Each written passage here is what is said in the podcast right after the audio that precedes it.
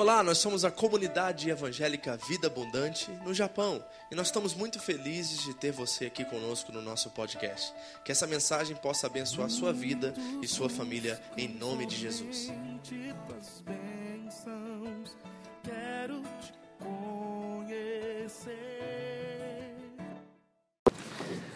Amém. Abra sua Bíblia comigo, carta de Paulo aos Filipenses, capítulo 2. Nós estamos dando continuidade à nossa série, Descobrindo a Alegria. Temos falado que a alegria não é algo que se constrói, não é algo que se fabrica, não é algo que você faz acontecer, mas a alegria é algo que se descobre no processo, ok? E nós estamos estudando, versículo após versículo, fazendo uma exposição da carta mais feliz da Bíblia, se podemos assim dizer. A carta de Paulo aos Filipenses. Paulo fala só sobre o tema alegria, regozijai-vos, 14 vezes nessa carta. E lembrem-se das condições do apóstolo nesse exato momento da história. Ele está preso, provavelmente em Éfeso, alguns historiadores ou teólogos dizem que é em Roma, mas provavelmente é em Éfeso. E Paulo está em, em condições terríveis. Está acorrentado 24 horas a um soldado romano, que fazem turnos de 4 em 4 horas. E Paulo, de acordo com os meus cálculos, ministrou o evangelho a mais de 4 mil soldados durante esses dois anos de prisão ali em Éfeso. E é, e é a carta que mais fala sobre alegria. Então, Paulo não, Paulo não está condicionado às suas circunstâncias. E nós temos visto que essa carta é tão importante para os nossos dias. E nós chegamos exatamente no momento crucial da carta. Esses versículos do capítulo 2, versículos 5 a 11, é o coração da carta aos Filipenses. Toda a teologia paulina, todos os princípios, doutrinas, tudo é, sai dessa fonte. É como se fosse o coração que bomba o sangue para todo o corpo. Esses seis versículos bombam toda a teologia, toda a doutrina, toda a prática de toda a carta para toda a carta. Entendeu? Então é fundamental nós pararmos aqui e pensarmos nesse texto. Com certeza daria 10 sermões tranquilo.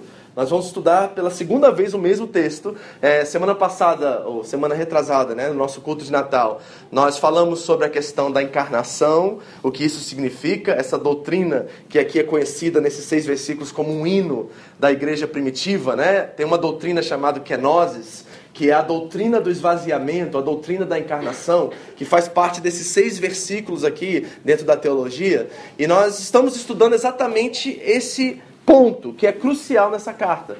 E nós precisamos rever aspectos teológicos que nós estudamos semana passada, falamos sobre Trindade, falamos quão importante esse texto é, e hoje eu quero entrar um pouquinho mais na prática, né, de como nós agora experimentamos e vivemos, vivenciamos esses versículos. Isso é fundamental para nossa vida, né, para nossa construção de fé, para nossa caminhada com Cristo. Então nós vamos ler o texto primeiro e depois nós vamos entrar no coração da carta aqui, vamos estudar esse hino da igreja primitiva e permitir com que ele penetre profundamente na nossa mente e nosso coração. Amém? Vamos ficar de pé? Eu quero que você leia comigo, nós estamos adotando essa prática recentemente, porque acredito que muitos estão tão ocupados que não tem tempo para ler a Bíblia durante a semana. Então eu vou te dar uma oportunidade, pelo menos no domingo, você ler alguns versículos aqui. Ok? Vamos lá? Pegou aí? Filipenses capítulo 2, versículos 5 a 11. Vamos ler novamente esse texto e depois nós vamos estudar ele um pouquinho, olhando para o aspecto prático desse texto. Preparados? Então vamos lá. Um, dois, três. De sorte.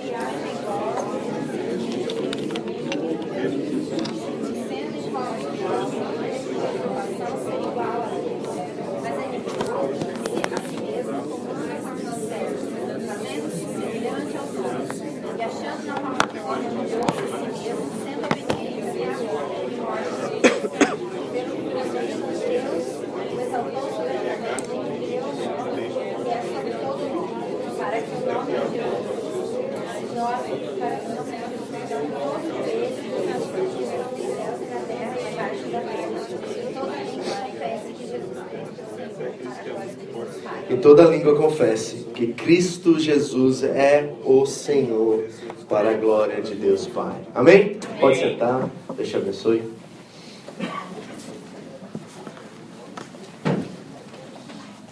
Hoje eu quero ver com vocês três aspectos práticos desse texto. E eu vou colocar em três pontos rapidamente, só para nós podermos né, é, organizar muito bem aquilo que nós vamos começar hoje. Primeira coisa, eu quero olhar particularmente a uma palavrinha somente nesse texto que vai nos ajudar a entender todo o contexto aqui. Porque no versículo 5, o apóstolo Paulo diz assim: aqui na minha tradução da Thompson, né? Que não é muito boa para esse versículo especificamente, diz mais ou menos assim: De sorte que haja em vós o mesmo sentimento que houve em Cristo Jesus. Agora, essa palavra sentimento está mal traduzida aqui, eu creio. Porque a palavra phroneio, no, no original grego, ela significa muito mais do que sentimento, ela significa ter a mesma mente. Então eu fui trabalhar, eu peguei essa palavra no grego original e fui ver o seu significado dentro dos contextos bíblicos, não somente aqui em Filipenses, mas em outros lugares que ela surge. E três coisas surgem que definem essa palavra froneio, sentimento na minha, mas talvez na tua está atitude. É, a NVI para mim, ela acho que ela ela traduz da melhor forma, porque na NVI diz assim: "Seja a atitude de vocês a mesma de Cristo Jesus". E tem outros textos que dizem tem a mesma forma de pensar que houve em Cristo Jesus. Isso para mim é o ideal, de acordo com o original, ok? Então eu quero olhar essa palavrinha aí, atitude, sentimento, mente, froneio, e eu descobri que existem três significados e esses vão ser os três pontos da mensagem de hoje. Que é o seguinte: primeiro, ter a mesma mente, que é o significado literal do texto, ok? Ter a mesma mente. Segundo, focar a mente, ou ser objetivo, ser uma pessoa focada, objetiva ok? E o terceiro é ter o mesmo interesse. Você ouviu as três definições? Então, ter a mesma mente, ser focado, objetivo e ter o mesmo interesse que houve em Cristo Jesus. Esses três, essas três definições definem muito bem essa palavra no texto bíblico, ok? Então eu quero olhar para ele e nós vamos ver como nós trabalhamos isso na nossa vida hoje, né, na prática da nossa vida hoje. Então a primeira coisa, ter a mesma mente. O que Paulo está dizendo aqui é que todo pensamento bíblico, todo princípio, todo ensino parte desta verdade. Que após o novo nascimento, tem alguém aqui que nasceu de novo?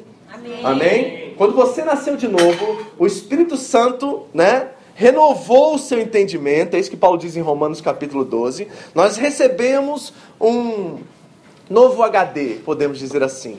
E para ser mais técnico, deixa eu usar algumas é, alguns termos tecnológicos aqui. Eu não sei quantos de vocês é, sabem muito bem sobre tecnologia, mas, na, na, por exemplo, na, na, montagem de um computador você tem o hardware. Fala em inglês, vai. Como é que é essa palavra em português? Hardware. é isso? E tem o software. Ok? Software, né? Em português seria. O hardware são as coisas invariáveis, ou seja, que não podem ser mudadas. É o mouse, é o teclado, é a torre onde fica o, o, o, as placas. Essas são, esses são chamados de hardware, ok? Fazendo uma analogia a nós, seria o nosso corpo. O nosso corpo está do jeito que está, né? alguns estão modificando aos pouquinhos, né? mas está do jeito que está e só receberá um novo corpo, uma nova, um corpo glorificado após a vinda de Cristo e no novo, no novo céu e na nova terra. Então, o hardware é algo invariável, mas o software é algo que você pode mudar.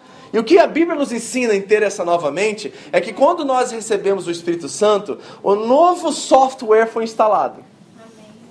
O hardware está do mesmo jeito, gente. Vai ficar assim um tempinho ainda, aguenta firme.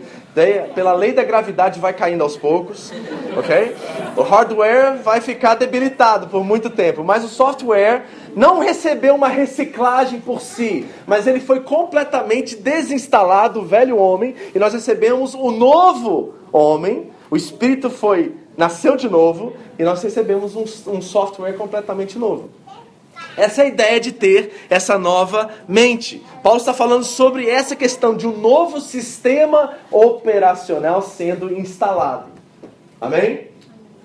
Não é Windows, não é OS, mas é um sistema novo, cheio do Espírito Santo, que está ajudando você a viver a fé cristã todos os dias. Você está sendo renovado. O texto em Romanos 12 está no verbo contínuo, ou seja, nós estamos renovando, no processo de renovar a nossa mente a cada dia.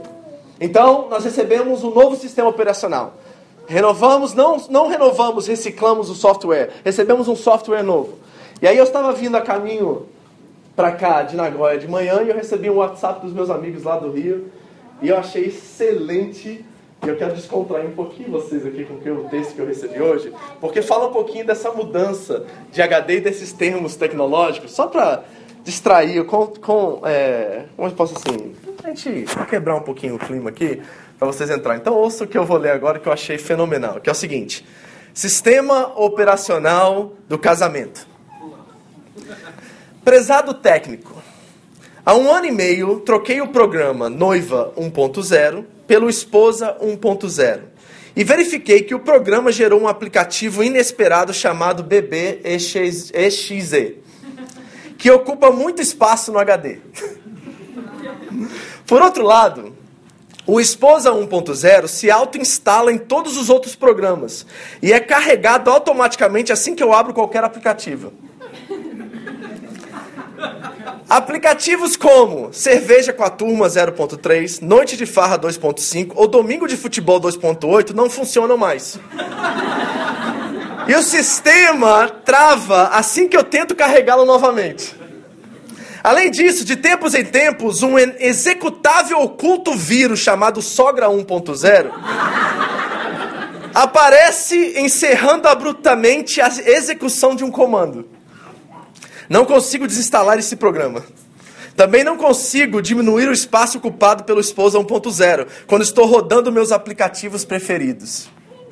Sem falar também que o programa Sexo 5.1 sumiu do HD.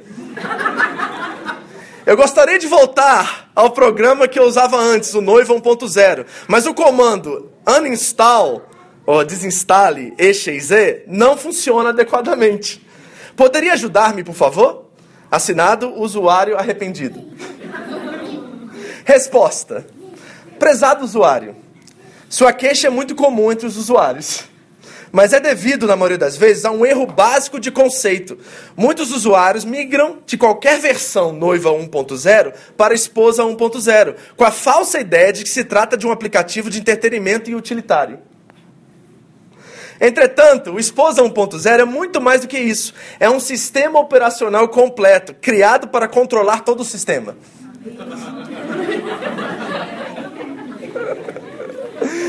É quase impossível desinstalar a Esposa 1.0 e voltar para uma versão noiva 1.0, porque há aplicativos criados pelo Esposa 1.0, como filhos.dll, que não poderiam ser deletados, também ocupam muito espaço e não rodam sem o Esposa 1.0.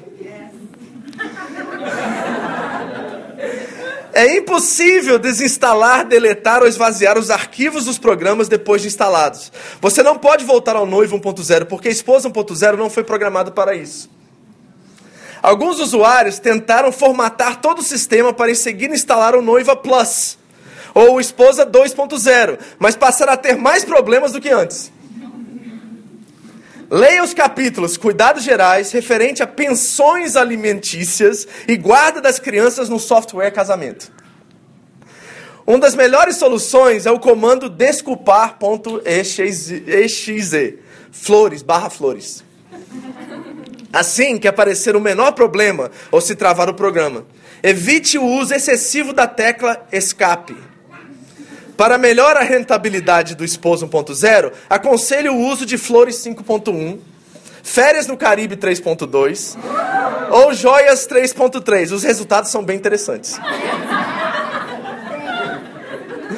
Mas nunca instale Secretária de Minissaia 3.3 Antiga Namorada 2.6 ou Turma do Shop 4.6, pois não funcionam depois de ter sido instalado o Esposa 1.0 e podem causar problemas irreparáveis ao sistema. Com relação ao programa Sex 5.1, esqueça, esse roda quando quer.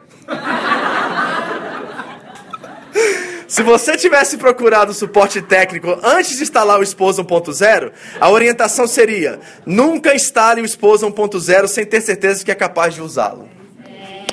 Assinado cliente. Interessante esse texto que eu recebi hoje, né? E é exatamente esses técnicos tecnológicos que falam dessa nova forma de pensar. Realmente esse software foi retirado, o antigo software foi retirado e nós recebemos um sistema operacional completamente novo. Deixa eu, ver, deixa eu mostrar isso para vocês agora, saindo da brincadeira, agora entrando um pouquinho mais aqui na nossa conversa sobre ter essa novamente. O que isso significa biblicamente? Abra sua Bíblia comigo rapidamente, nós já lemos esse texto duas semanas atrás, mas eu quero voltar nele. Primeira carta de Paulo aos Coríntios, capítulo 2, rapidamente. Deixa eu te mostrar algo que fala exatamente desse novo sistema operacional. Porque sem esse novo sistema operacional, é impossível nós conhecermos a vontade de Deus. É impossível realmente termos uma vida de resultados eficazes em nossa comunhão entre irmãos, no nosso, nosso relacionamento com o próprio Deus, no nosso casamento e outras áreas. 1 Coríntios capítulo 2, do 14 ao 16 diz assim: quem não tem o Espírito não aceita as coisas que vêm do Espírito de Deus, pois lhes são loucura. E não é capaz de entendê-las, porque elas são discernidas espiritualmente. Mas quem é espiritual, discerne todas as coisas. E ele mesmo por ninguém é discernido. Pois quem conheceu a mente do Senhor para que possa instruí-lo? Nós, porém, temos a mente de Cristo. Está vendo como é que esse sistema operacional mudou? O novo nascimento trouxe essa nova forma de pensar verdadeiramente. E se nós não nascemos de novo ainda, provavelmente as coisas de Deus ainda são confusas, nós não entendemos, começamos a olhar para a Bíblia como um código de regras, e nós não entendemos que isso faz parte de um relacionamento íntimo com uma pessoa que está presente em nossa vida e que quer nos transformar dia após dia à imagem de seu filho. É fundamental nós entendermos que é necessário que essa nova forma de pensar se instale em nós. O texto que Paulo está citando aqui em 1 Coríntios capítulo 2 é o texto de Isaías, capítulo 40. É um texto completamente, ultimamente messiânico. É um capítulo que aponta para a salvação e esse novo nascimento. O que é o um novo nascimento, em outras palavras, pastor? O novo nascimento é uma nova forma de ser humano. Não é estar na igreja todo domingo, cumprir com todos os regulamentos da fé cristã, obedecer X doutrina, Y, Z. Não é isso, é uma nova forma de ser humano. Deus está restaurando o sistema operacional que entrou, é um sistema que nos faz olhar para a vida da forma que Cristo olhou para a vida e transforma o nosso ser dia após dia para que todas as coisas possam ser restauradas a partir dessa nova forma de enxergar o mundo, a partir dos olhos, dos pés e das mãos do Senhor Jesus em nós. Cristo em nós é a esperança da glória. Em nós. E isso é fundamental para que nós entendamos que essa nova forma de pensar não é uma mudança de religião por si. Não é proselitismo. Nós éramos católicos romanos, agora somos crentes e pensamos diferente, porque o jeito de pensar católico romano é diferente, ou budista, ou seja qual for a religião que você simpatizava antes. Não é isso que a Bíblia está falando. Ela está falando de uma nova forma de ser humano, como o ser humano deve ser. É isso que nós temos ministrado. É isso que Cristo veio exemplificar através da sua vida, através do seu sacrifício e através da sua morte. Então, qual é o ponto principal aqui? O ponto principal é que isso é possível. Essa novamente é possível, porque se o Espírito de Deus habita em nós, tudo é possível. Deixa eu ler só uma citação aqui de um dos heróis da fé cristã, bem contemporâneos, chama William Temple. E ele diz algo extraordinário que eu já citei aqui várias vezes, mas eu quero retomar essa leitura, que é o seguinte: preste atenção no texto. Diz assim: Não adianta me dar uma peça como Hamlet ou Rei Lear e me pedir para escrever uma peça como essa. Entendeu? Captou? Não adianta me dar uma peça como Hamlet, é uma peça né, clássica, e pedir que eu escreva essa peça. Shakespeare, que é o autor dessas peças, pode fazê-la. Eu não posso. E não adianta me mostrar uma vida como a vida de Jesus e me dizer para viver uma vida assim. Jesus poderia fazê-lo. Eu não posso. Agora preste atenção. Mas, se o gênio de Shakespeare pudesse vir e viver em mim, então eu poderia escrever peças como ele. E se o Espírito de Jesus pudesse vir e viver em mim, então eu poderia viver uma vida como a dele. É isso que Paulo está querendo nos ensinar e nos mostrar. Que se o Espírito de fato habita em nós, tudo é possível. Essa nova forma de pensar, esse novo jeito de ser humano é possível. Então, qual é, na prática, a atitude que nós temos que ter? Nós temos que parar de dar desculpas. Nós temos que parar de achar que a santidade é algo inalcançável, pois não é. Porque se o Espírito de Deus habita em nós e ele está nos transformando dia após dia, e isso é um processo, eu sei que ele é invisível, eu sei que ele está acontecendo nos bastidores, e às vezes nossos, as pessoas que estão mais próximas de nós têm certa dificuldade de reconhecer, mas está acontecendo, é inevitável o fruto do Espírito agir em nós quando o Espírito de Deus habita em nós. Está acontecendo. Talvez você não reconheça esposa, marido, o seu cônjuge, mas está acontecendo. Dia após dia a paciência está aumentando. A bondade está prevalecendo. O amor está sendo cada dia mais evidente. Pode ser em pequenas gotas, mas está acontecendo. Porque se ele é, ele nasceu de novo, se ela nasceu de novo, isso já é uma realidade. Concorda comigo? Amém. Amém ou não amém? Amém. Amém. Sabe por quê, queridos? Eu estava lendo o texto de João 16 essa semana e eu encontrei algo que eu não tinha visto antes, extraordinário. Todo mundo conhece o texto de João 16, versículo 8, que diz que quando o Espírito vier, quando o conselheiro vier, ele mostrará ao mundo o quê? Do pecado, da justiça e do juízo. E eu olhando para esse texto, eu diz assim: Uau, que coisa extraordinária, né? Agora que Cristo ascendeu ao Pai, voltou ao Pai, o Espírito de Deus está em nós, está entre nós, e Ele revelará ao mundo o pecado, a justiça e o juízo. E de repente eu fiz uma pergunta que transformou completamente a forma de eu interpretar esse texto. Eu fiz assim, a perguntinha bem básica e rápida que você deve fazer toda vez que você lê a Bíblia: Como? Porque ao ler que o Espírito convencerá o mundo do pecado, da justiça e do juízo, a única pergunta que cabe ali é como ele fará isso. E naquela hora o Espírito de Deus ministrou a mim através de você. E eu nunca tinha percebido isso dessa forma. Eu sempre achei que o Espírito era um poder, ou uma força, ou até né, no sentido cristão, bíblico, de ser uma pessoa em ação no mundo. Mas eu nunca tinha percebido que essa ação no mundo é através de mim é através da minha vida. É o que nós lemos acerca do apóstolo Paulo quando ele diz que nós somos o bom perfume de Cristo. E quando nós cheiramos vida, é para a vida, mas para não para os que estão perecendo, cheira de morte. Por quê? Porque o nosso testemunho testifica quem Cristo é. E se o mundo será convencido do pecado, da justiça e do juízo, é através de quem nós somos em Cristo, é através dessa nova forma de pensar, esse novo jeito de ser humano. Então a responsabilidade nossa é muito maior, não é? E não é verdade que hoje em dia a maioria das pessoas estão abandonando a igreja ou estão horrorizadas com ela devido aos maus testemunhos que, são, que, que se encontram nela e através dela.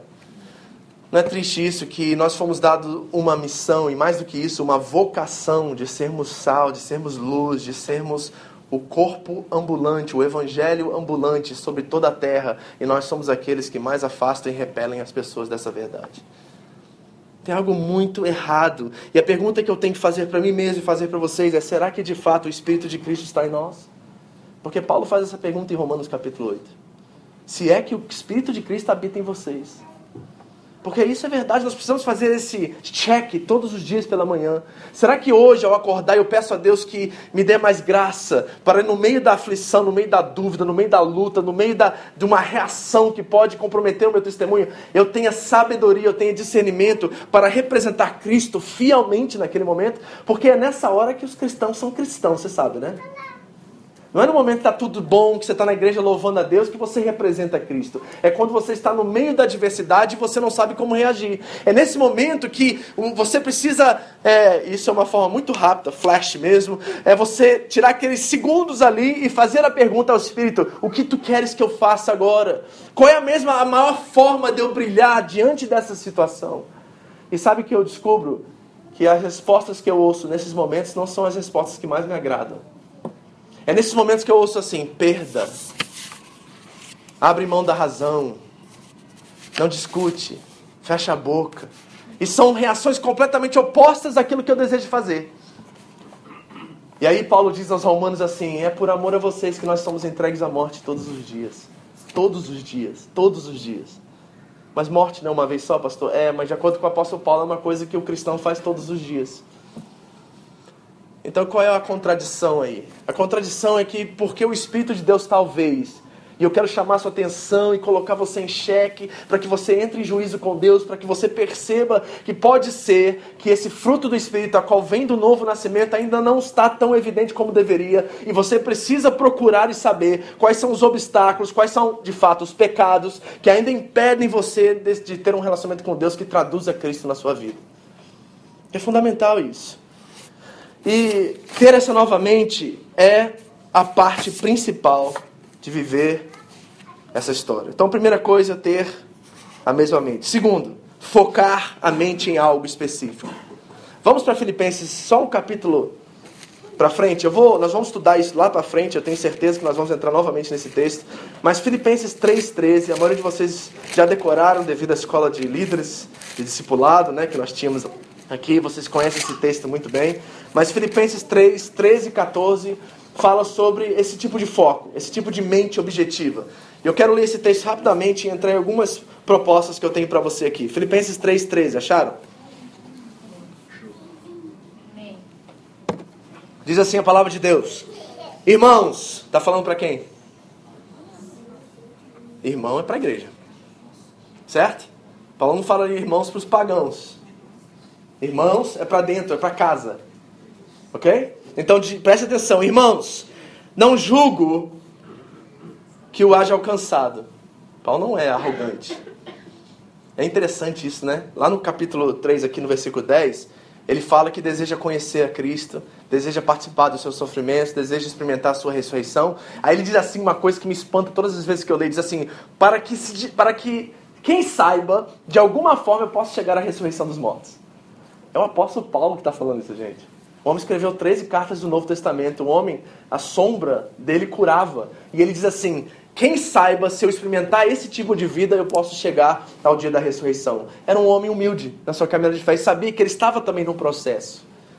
Interessante isso. Aí ele diz assim: Não julgo que haja alcançado, mas o que?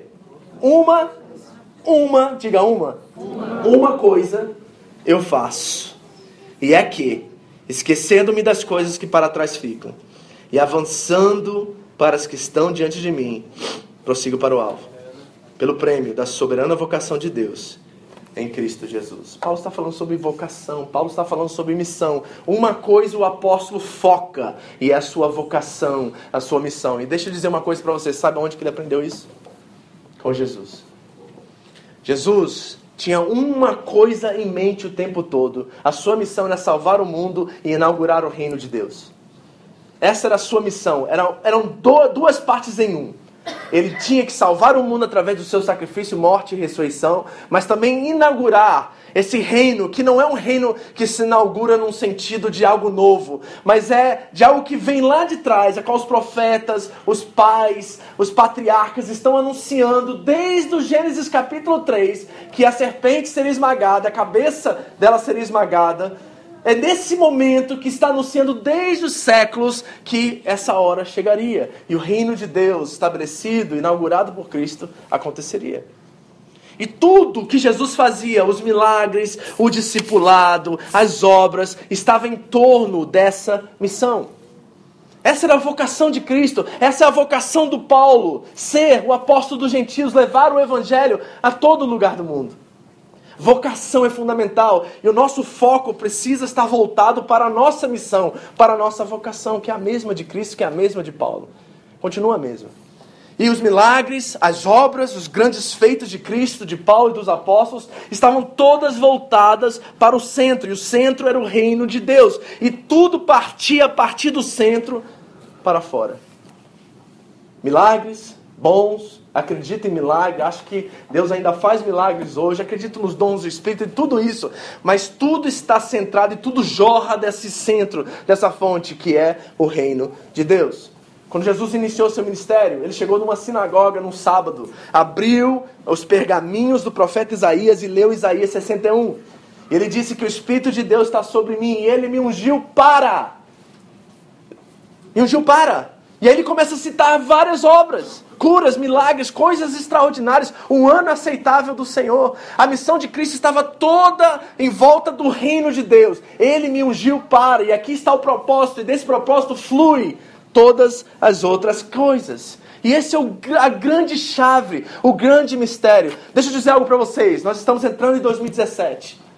E se você não fazer do reino de Deus e da sua justiça, o centro, o foco, o ponto principal de onde jorram todas as suas atividades, todas as suas ações, todas as suas decisões, provavelmente você vai entrar em 2018 frustrado, não pelaquilo que você deixou de fazer ou pelaquilo que você construiu, mas pelaquilo que você não fez em nome de Deus.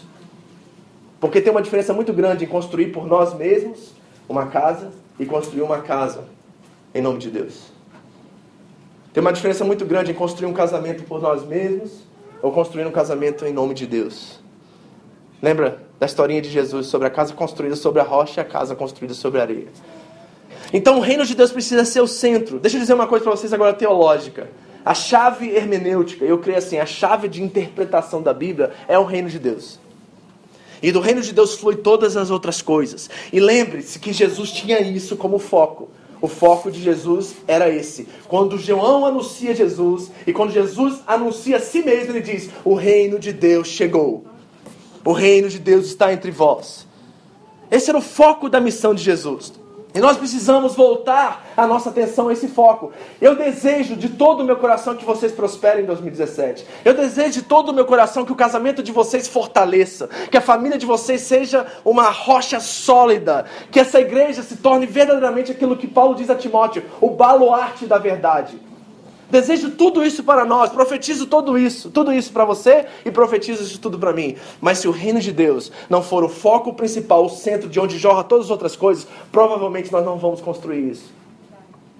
Então eu quero voltar para esse princípio rapidamente aqui nesse segundo ponto e olharmos um texto no Sermão do Monte, onde Jesus exemplificou exatamente isso que eu acabei de falar para vocês. Abra a Bíblia comigo no Evangelho de Mateus, capítulo 6.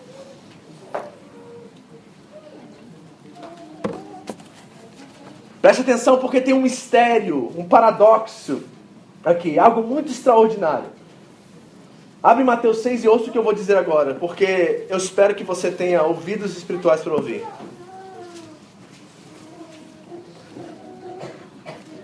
Escute o que eu vou dizer agora, preste atenção.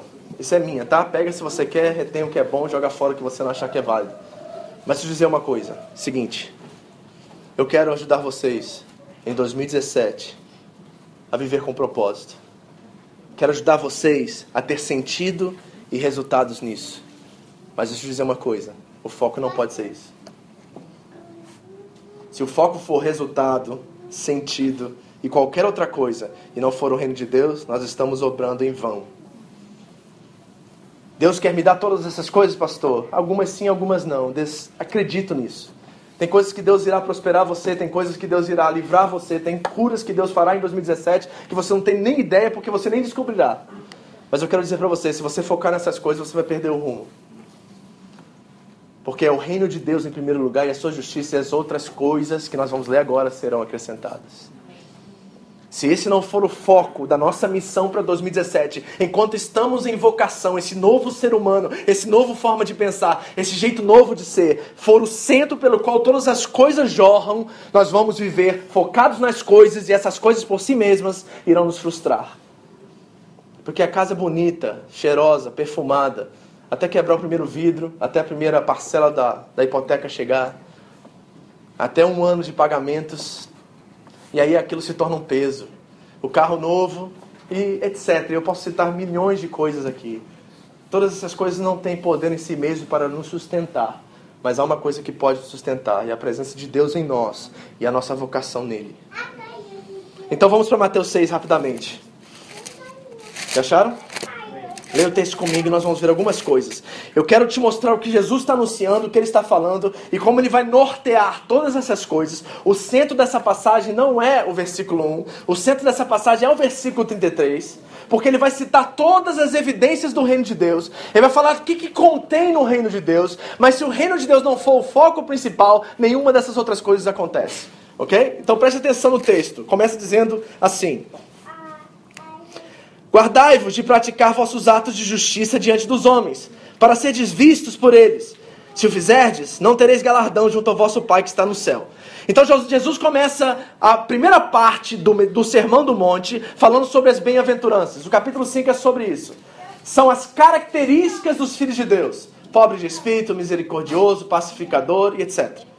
Então ele fala das características. Quem é filho de Deus, quem é cheio do Espírito, está aqui nas bem-aventuranças. Essas são essas pessoas. E agora ele começa a falar das evidências, ou seja, do fruto desse tipo de gente. E ele começa a dizer, primeiramente, que essas pessoas que são pobres de espírito, essas pessoas que são misericordiosas, pacificadoras e mansas, essas pessoas obram, elas ofertam, elas fazem a diferença nessa área, mas elas fazem diante de Deus e não diante dos homens para serem vistos por eles. Preste atenção, que Jesus vai criar uma lista aqui pra gente. Então a primeira coisa é que as nossas obras e os nossos acontecimentos, fazeres e decisões de 2017 não são para ser vistos diante dos homens, são para ser vistas e confirmadas diante de Deus. Amém? Eu quero ver você muito generoso nesse ano. E eu não quero nem saber disso. Eu quero ter testemunhos aqui na frente, pastor fulana, eu, ela pediu para não falar o nome dela, pastor, mas ela, ela me abençoou, tava, foi na hora certa, eu estava faltando isso, chegou na minha casa e foi aqui no culto e me deu, me abençoou. Pastor, eu sou realmente realizado em Deus porque Deus cuida de mim. Assim sejam vossas obras conhecidas diante de homens, para que possam glorificar a Deus. Mateus 5,16. Amém? Então, primeira coisa, obra não diante dos outros, mas diante, diante de Deus. Segundo, Portanto, quando deres esmola, não façais tocar trombeta diante de ti, como os hipócritas nas sinagogas e nas ruas, para serem glorificados pelos homens. Em verdade vos digo que já receberam o seu galardão. Mas quando tu deres esmolas, não saiba a tua esquerda o que faz a tua direita, para que a tua esmola seja dada secretamente. Então teu pai que vem secreto te recompensará. Ok? Muito claro. 5. E quando orares, aí ele vai partir para oração. Então, primeira coisa, obras e ofertas. Segundo, oração. Que tipo de oração agrada a Deus? E ele vai dizer que é uma oração íntima. É uma oração que gera intimidade, que gera relacionamento. Olha o versículo 5. E quando orares, não seja como os hipócritas, pois gostam de orar em pé nas igrejas, sinagogas, e nas esquinas das ruas, para serem vistos pelos homens. É verdade vos digo que já receberam a sua recompensa. Mas tu, discípulo de Jesus Cristo, quando orares, entra no teu aposento e fechando a tua porta, ora a teu pai que está em secreto, e teu pai que vê secretamente te recompensará. Qual é a oração modelo? A oração modelo é a relação íntima com Deus. Orar é ter relacionamento com Deus, não é mostrar para todo mundo que você ora bonito.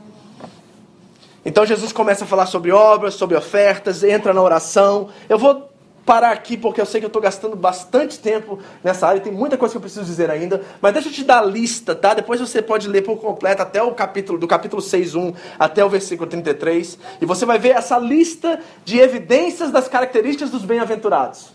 Ok? Então ele fala sobre obras e ofertas, depois sobre oração, depois ele fala de jejum, e ele diz que o jejum que agrada a Deus é o jejum feito em secreto. Presta atenção, eu queria tanto entrar nisso, mas não tenho tempo. Outro, depois ele fala de tesouros. E ele diz: Onde estiver o teu tesouro, ali também está o teu coração. Ele fala da candeia, que os olhos são a candeia para o corpo. Olha só, ele está falando das evidências dos bem-aventurados. O que mais que ele fala? Ele fala de adoração e de idolatria. Nós não podemos servir a dois senhores. Ou você serve a um ou serve a outro, porque um vai requer adoração. E Jesus está dando todas essas evidências, todas essas listas. E aí no 25, eu quero ler esse. Ele diz assim: Por isso vos digo, não andeis ansiosos pela vossa vida, quanto o que haveis de comer ou de beber, nem pelo vosso corpo, quanto o que haveis de vestir. Quais são as três coisas? Comer, beber investir. E deixa eu dizer uma coisa para você e fique isso bem claro, porque eu nunca vi um versículo ser tão mal interpretado e tão distorcido do que Mateus 6,33. Buscar em primeiro lugar o reino de Deus e a sua justiça, e todas estas coisas vos serão acrescentadas, é o que o texto está dizendo. Então, o que, que Deus está prometendo? Entre aspas, que eu já vou explicar isso. Ele está prometendo que o de comer, o de beber e o de vestir, Ele nos dará. Porque se ele cuida do lírio do campo, se ele cuida dos passarinhos, ele cuida de nós que somos o ápice da sua criação. A melhor parte. Amém? Então ele diz assim: Ei, não andeis ansiosos. Então o que é colocar o reino de Deus no centro? É parar e descansar em Deus, que Ele irá prover todas as coisas. Pastor, isso é sentar na minha rede espiritual e descansar? Viver para o Japão e vir para cá ficar vivendo de Ukyu? Não. É ser responsável diante daquilo que Ele te deu, mas sabendo que a tua provisão, cuidado, quem te providencia mês após mês, semana após semana, dia após dia, continua sendo o mesmo. Porque Ele que te dá saúde para levantar e trabalhar. Ele que te dá fôlego para você viver. Continua sendo o mesmo.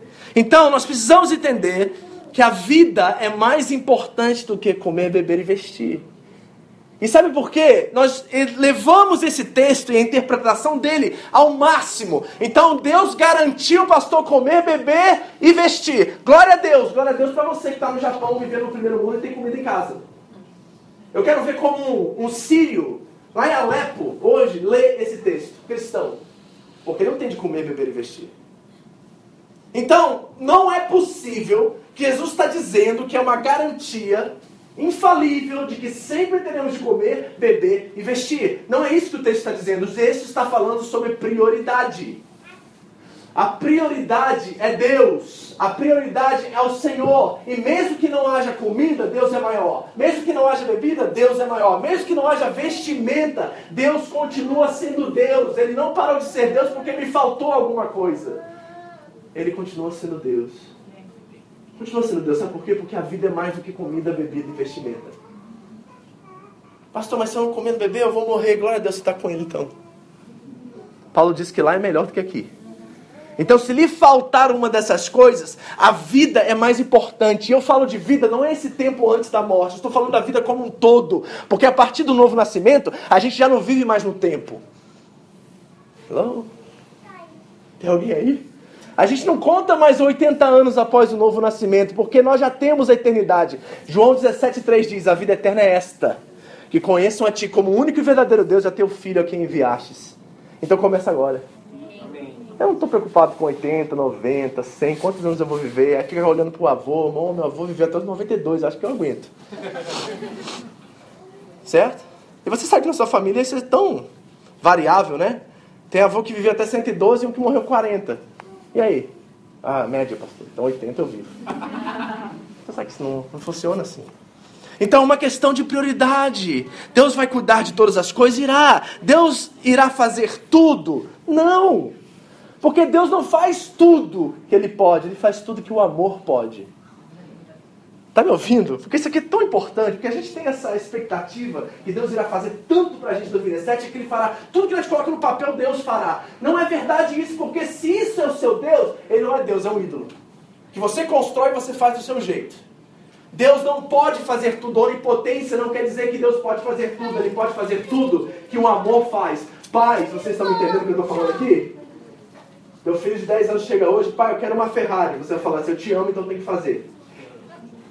É assim? Funciona? Não. Então no amor está envolvido muitas outras coisas. Não é a liberdade aleatória e coisas que nós podemos fazer a qualquer custo pelos nossos filhos. E o nosso Deus é Pai, de acordo com Jesus Cristo. Jesus orava, Abba, Paizinho. Então Deus faz tudo que o amor pode fazer. E se lhe faltar comida, isso demonstrar a bondade, o caráter, de uma forma mais clara para você do Deus que pode todas as coisas, Deus irá fazer faltar comida na sua casa. Porque mais importante para você, para ele, na verdade, é o seu relacionamento com ele, não aquilo que ele te dá. Tem alguém entendendo aqui hoje de manhã? Então nós podemos fazer nossa lista de desejos e expectativas para 2017. Isso é bom e agradável e até Deus se agrada disso. Mas saiba que você está entregando essa lista na mão do seu pai. E se a minha filha fizesse uma lista de desejos para 2017, e colocasse na minha mão, eu já diria para ela de cara: Isso aqui não vai ser possível, filho. Disney três vezes por ano não dá. Aí você ria assim: É, pastor, mas uma criança vai pedir Disney. É verdade isso? E as coisas que você pede? Será que elas podem ser categorizadas como infantis também? E você também é grato por algumas coisas que você pediu e não se realizaram? Graças a Deus? Ou não? Tem alguém aqui que já pediu algo e não se cumpriu e você hoje pode glorificar a Deus por isso? Eu tenho uma lista enorme dessas coisas. Ah, Deus, por favor, tá, tem a ver com o teu reino, Senhor, faz isso acontecer. Aí não acontecia e eu ficava triste e um ano depois eu entendi por que não aconteceu. Por quê? Porque em Romanos 8, 28 diz que na totalidade dos meus dias todas as coisas cooperarão para o bem daqueles que amam a Deus. Estão me entendendo? Tem alguém me entendendo aqui hoje pela manhã? Sim, Sim ou não? Sim. Amém. Então nosso pai é pai. E se ele é pai, assim como nosso pai terreno, ele dará o que é melhor. E o melhor é aquilo que o amor pode dar. Amém? Aí vem o versículo 33. Leia comigo. Mas buscai primeiro o seu reino e a sua justiça, e todas estas coisas, não é todas as coisas, tá vendo? É estas coisas. É muito claro o texto dizendo que é estas coisas. E qual é o contexto? Comer, beber e vestir. Então o que, que nós estamos falando? Em primeiro lugar, foco, prioridade. Deus precisa ser prioridade na sua vida em 2017. Diga isso para três pessoas, pelo menos, vai. Deus precisa ser prioridade na sua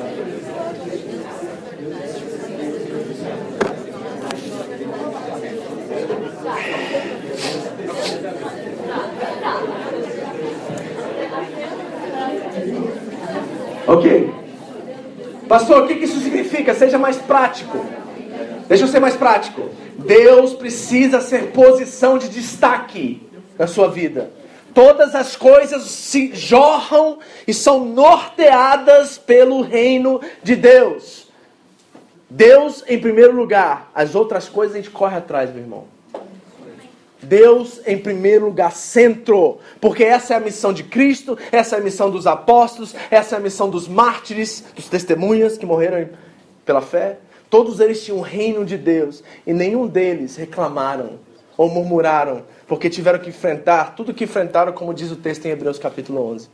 Os heróis da fé enfrentaram martírio e coisas terríveis por colocarem o reino de Deus em primeiro lugar. Primeiro aspecto, foco, precisamos voltar para o centro. 2017, voltar para o centro. Centro, foco, objetividade. Você não consegue fazer dez coisas ao mesmo tempo, crentão. Pare. Tem gente que não consegue fazer duas coisas ao mesmo tempo. E aí você faz coisas pela metade e se frustra. Meu irmão, tem um projeto trimestral, tem um projeto semanal, tem um projeto mensal, mas cumpra primeiro antes de começar algo novo, porque uma coisa eu faço, esquecendo-me das coisas que para trás ficam e avançando para os que estão diante de mim, prossigo para o alvo. Qual é o alvo? O centro é a vocação, a soberania, a vocação de Cristo Jesus.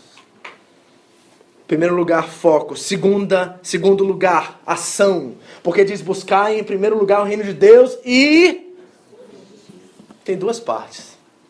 Só focar não é importante. É necessária ação, atitude. Orar é orar e agir. Orar, ação. É agir. Se é verdade o que eu disse para vocês, você pode checar isso, estudar isso e ver se eu estou falando a verdade sobre João 16, 8. Que esse Espírito que habita em nós é aquele que mostrará ao mundo o pecado, a justiça e o juízo. Nós temos uma tamanha responsabilidade em nossas mãos. E será que nós estamos assim vocacionados? Será que você está vocacionado na fábrica que você trabalha hoje? Ou você está lá pensando que você está ali naquele lugar para ganhar dinheiro? Ou será que nessa vinda, volta, che chegada no Japão, você está focado em algo completamente equivocado? E Deus trouxe você aqui nessa manhã para mudar o centro, o eixo, e colocar você de volta na trilha, para que você busque em primeiro lugar o reino de Deus e a ação, que é a sua justiça. Porque olha que coisa extraordinária diz em 2 Coríntios capítulo 5, versículo 21. Aquele que não tinha pecado, Deus o fez pecado por nós. Para que. Agora escuta esse pronome aqui que é extraordinário. É interessante, né? Então, se a gente olhar teologicamente até aqui, a gente fala assim: graças a Deus, Jesus assumiu meu lugar, ele me substituiu na cruz, recebeu o meu pecado, pagou a conta e eu estou reconciliado em paz com Deus. Se fosse até aqui, tá ótimo. Mas uma coisa mais extraordinária do texto bíblico é que nunca termina somente na ação de Deus, mas sempre provoca em nós uma parceria. Porque diz assim, ó, aquele que não tinha pecado, Deus o fez pecado por nós, para que nele fôssemos feitos justiça de Deus. Nele fôssemos feitos justiça de Deus. Isso é compatível com João 16:8. Ou seja, a justiça foi feita nele, em mim, e agora eu sou a justiça de Deus, reconciliada, justificada, em glorificação, em santidade, para mostrar e revelar ao mundo a justiça de Deus. Você está vendo a nossa ação e nossa responsabilidade aqui? Eu espero gerar em você medo hoje. Temor e medo também, porque a, a salvação é operada em temor e tremor. E o que Paulo está dizendo é que nós somos vocacionados. E infelizmente, muita da igreja no, nos nossos tempos tem esquecido que o Evangelho não é só para salvar-nos, nos tirar-nos da terra e levar-nos para o céu. Isso é platônico. Filosofia grega, platônica.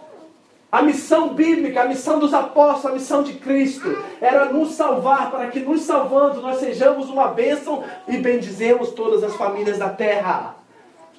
É isso que se cumpre em Abraão. Em ti serão benditas todas as famílias da terra. Aí Paulo diz aos Gálatas no capítulo 3: o descendente, a qual recebeu essa bênção em Cristo, e todos que estão em Cristo agora devem abençoar todas as famílias da terra. Então nós somos vocacionados a um espírito de ação em nós, a um espírito de indignação. Que, meu amado, deixa eu dizer uma coisa para você com toda convicção e certeza, e como seu pastor que te ama.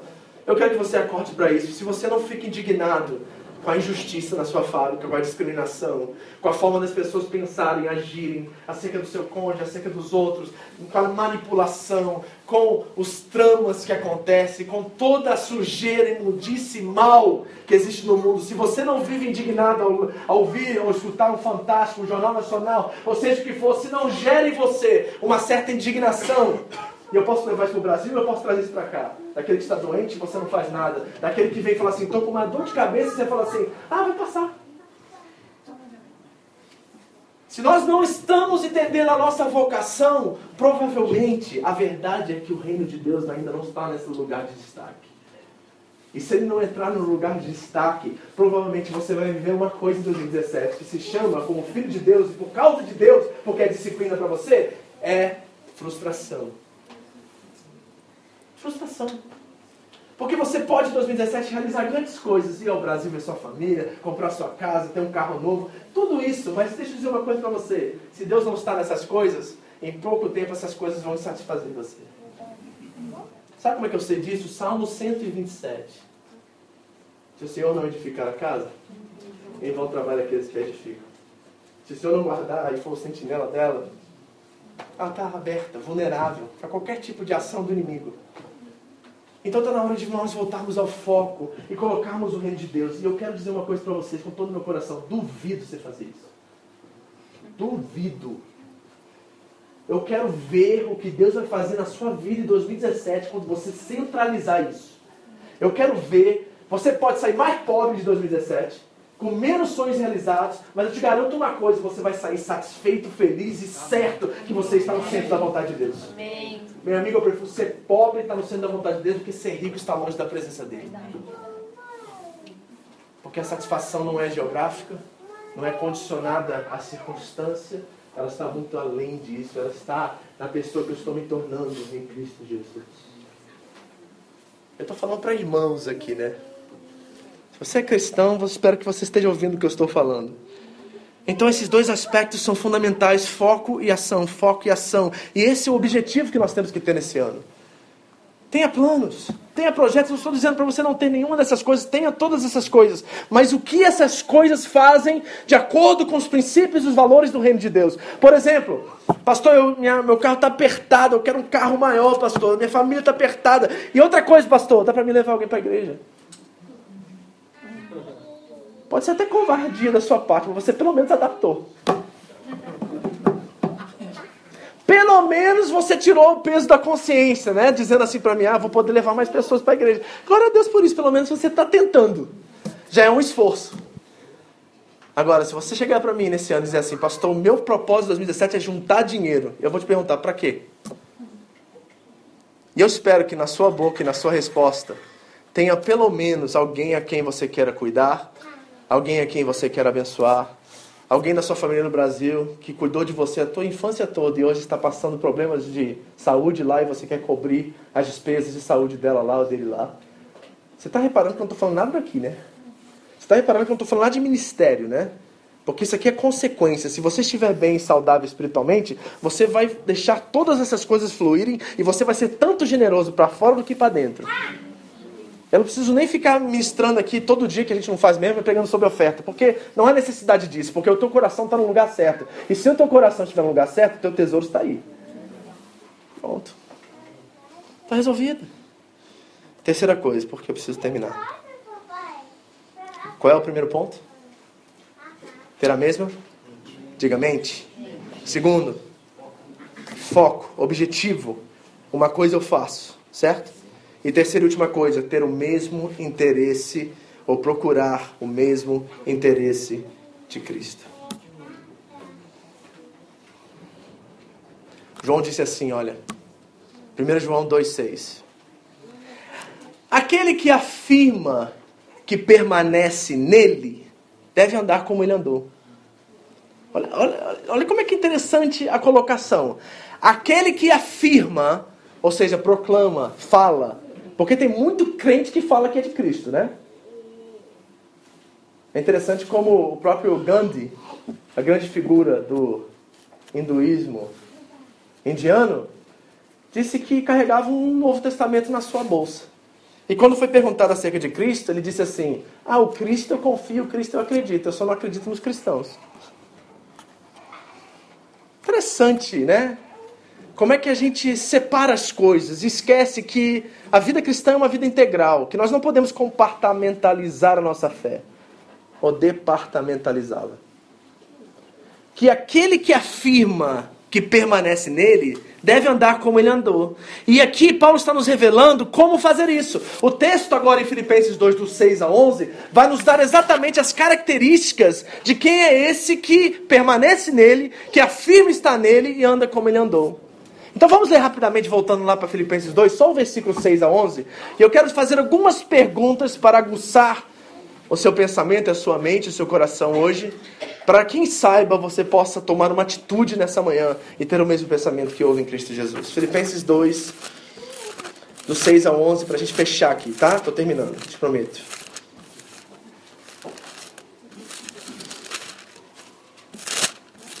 Acharam? Diz assim a palavra de Deus: Que sendo em forma de Deus, não teve por força, usurpação ser igual a Deus, mas assim mesmo se esvaziou, tomou a forma de servo, e fazendo-se semelhante aos homens, e achado na forma de homem, humilhou-se a si mesmo, sendo obediente até a morte e morte de cruz. Pelo que Deus o exaltou soberanamente e lhe deu um nome que está sobre todo nome, para que no nome de Jesus todo, joelho, todo joelho se dobre dos céus, na terra e debaixo da terra. E toda língua confesse que Cristo Jesus é o Senhor, para a glória do Pai.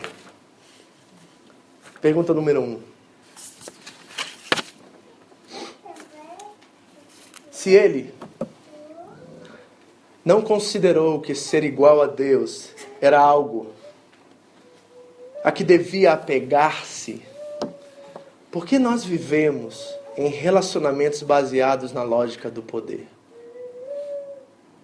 Se ele não teve por usurpação, ou seja, não considerou que ser igual a Deus era algo a, a apegar-se, por que, que nós nos relacionamos baseados na lógica do poder?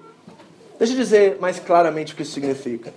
Todas as vezes que você se relaciona com alguém pela lógica do custo-benefício, você está fazendo um caminho contrário a Cristo e não tendo o mesmo interesse que Ele. Você entendeu? Ah, vou me relacionar com fulano porque pode ser beneficial para mim. Lá na frente ele pode me ajudar com algo. Todas as vezes que você exerce esse tipo de lógica relacional, você está fazendo o caminho contrário a Cristo. Outra coisa, Todas as vezes que você se relaciona com alguém pela lógica da reciprocidade, você está fazendo o caminho contrário a Cristo e não tendo o mesmo interesse que Ele. Ou seja, eu me relaciono com alguém porque ela vai, quando eu dar alguma coisa para ela, automaticamente ela vai me retornar algo. Se essa é a lógica de relacionamento seu, você está fazendo o caminho contrário a Cristo, porque Ele deu sem pedir nada em troca. Outra coisa, se todas as vezes que você se relaciona comigo, como seu pastor, pela lógica do autoritarismo e não do respeito, você está fazendo o caminho oposto a Cristo e não tendo o mesmo interesse que Ele. Porque existem expectativas pastorais, né? Você sabe disso, né? Vocês esperam que eu seja mais do que humano, vocês esperam que eu tenha poder de curar, poder de orar. Eu não tenho nenhuma dessas coisas. Todas essas coisas são dadas no momento certo, na oportunidade certa, do jeito certo, de acordo com a vontade dele, não a minha. E aí nós começamos a gerar expectativas que o pastor é isso, é A, é B, ou C, ou a igreja pode fazer isso, eu estou na igreja por causa do meu filho, porque a escolinha é boa, estou aqui por causa do louvor. A gente começa a gerar várias expectativas que só irão trazer frustrações para nós, porque a nossa lógica de relacionamento com o pastor, com a igreja e com os demais é baseada na reciprocidade, no poder e no autoritarismo. Vai dar zica esse negócio, gente. Não vai dar certo, porque esse é o caminho contrário ao interesse de Cristo. Segunda pergunta. Se ele se esvaziou de si mesmo, por que nós continuamos a nos encher e querer nos afirmar a cada dia mais? Se ele se esvaziou de si mesmo, por que nós continuamos a nos encher e querer nos afirmar a cada dia mais? Crentão, deixa eu dizer uma coisa para você de todo o meu coração: você não precisa provar nada para ninguém. Eles vão ver na hora que você falar e reagir. Difícil, né? Eu tenho pavor, arrepio, quando o crente vem dar carteirada para mim. Tudo bem? Paz do Senhor. Paz do Senhor. Qual igreja você é? Ah, sou da Seba. Né? Ah, eu fui batizado no dia tal, tal, tal, tal. Ah, é. Ok. Mas quando alguém chega humilde, preocupado com a amizade, com o carinho, com a relação. Ela não precisa provar que ela é de tal igreja. Ela não precisa dizer o dia que ela foi batizada. Ela não precisa me mostrar seus dons e talentos, nem o que ela tem para me oferecer. Ela é. E se ela é, isso já é suficiente. Então, se Cristo se esvaziou e não precisou se afirmar, por que, que a gente precisa ficar provando, expondo para os nossos pares quem nós somos? Porque quem é, é. Fica seu irmão do seu lado aí, ó. Quem é, é.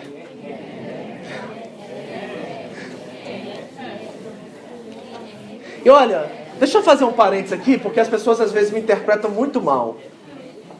Posso fazer um parênteses aqui rapidinho? Eu não estou falando de viver de qualquer jeito, tá, gente? Eu não estou falando de falta de santidade, eu não estou falando de necessidade, eu estou falando de uma necessidade doentia de querer provar isso. Sabia, irmãos? Ninguém precisa saber que você ora todo dia. Ninguém precisa saber que você está jejuando. Faz aquela cara de santo, né? Pele branca, fica branco e faz aquela cara de santo. Sofrendo, irmão. Sofrendo. Vai pro Minas Grill de jejum. Aí fica aquelas caras de dor. Aí come a salada e fica. Parece uma vaca. Meu irmão, melhor não ir para o Minas Grill. Melhor ficar em casa. Porque a gente não precisa provar para ninguém. Se ele se esvaziou, o interesse dele é que nós façamos o mesmo. Terceira pergunta. Se ele fez servo, por que nós queremos continuar a ser servidos? Se ele se fez servo, por que continuamos a querer ser servidos? Não é estranho que um filho de Deus cobre os outros por coisas que não lhe fizeram? Não é estranho isso para você? Quando alguém cobra você por algo que você não fez? Porque aquele que é o centro da nossa fé, aquele que é o imita, aquele que nós devemos imitar, o autor e consumador da nossa fé, fez algo por nós e não nos cobrou. Fez pelo simples fato de amar e fazer. E por que, que nós queremos continuar a ser servidos? Não é interessante uma história que acontece na Bíblia de que Jesus está caminhando e aí a mãe, a mãe de alguns dos discípulos, João, Tiago, chegou e disse assim para ele: Jesus, quando entrares no teu reino, coloca meu filho à tua direita, à tua esquerda. Aí Jesus olhou no rosto de tadinhos, né? Tão imaturos esses filhinhos meus. Eles querem poder, eles querem títulos, eles querem reconhecimento, mas no reino de Deus não é assim. O maior de vocês será o menor. E não cabe a mim, Jesus disse, dizer quem vai estar à minha direita ou à minha esquerda. Agora, quer ver algo interessante que a gente não pensa às vezes? No final da vida de Jesus, sendo crucificado, quem estava à sua direita e à sua esquerda?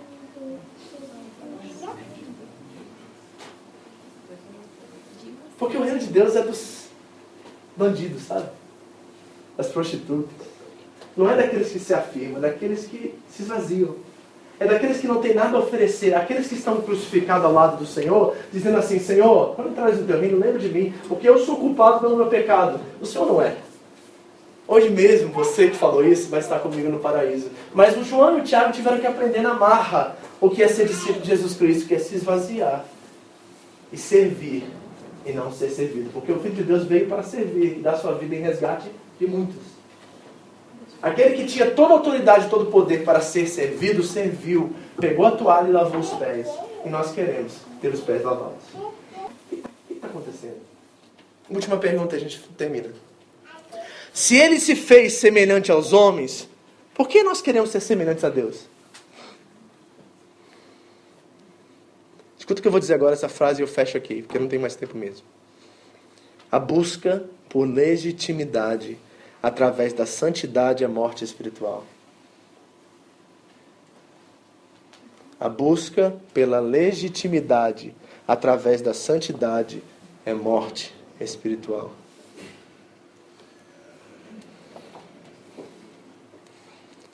Posso ser mais claro nisso? Se a única coisa que você posta no seu feed do Facebook, do Twitter, do Instagram, onde você se comunica pelas redes sociais, é versículo bíblico e frase espiritual, eu desconfio da sua humanidade. É só isso que você fala o dia inteiro. Será que o marido está lavando a louça e fala assim: Senhor é meu pastor, nada me faltará. Aí ele vai comer e fala assim: É, né? De comer e beber e vestir, o Senhor disse. Os anjos conversando em casa, né? Que coisa fatal isso. Eu não sei onde que a gente aprendeu que esse tipo de espiritualidade é santa. Quando aquele que desceu e se fez homem nos chama a fazer o mesmo, porque agora nós podemos ser homem de verdade. Antes a gente estava manchado, mas agora que nós nascemos de novo, nós temos o Espírito de Deus habitando em nós. E mesmo que o pecado ainda é uma condição válida, a Bíblia nos chama de santos. A nossa condição ainda é pecador. Paulo diz que ele é o pior deles. Mas a nossa condição diante de Deus é de santo. Então a gente não precisa provar para ninguém que nós somos espirituais, nós temos que provar para os outros que ainda somos humanos. Essa é a verdade do Evangelho. É que agora eu sou ser humano, como ser humano deve ser. E se ele se humilhou e foi obediente para nos proporcionar uma vida eterna, por que é tão difícil nos humilhar e sermos obedientes em nosso tempo curto aqui? Pense nisso, gente. Se ele se humilhou e foi obediente para nos proporcionar uma vida eterna, porque é tão difícil nos humilhar e sermos obedientes em nosso tempo aqui?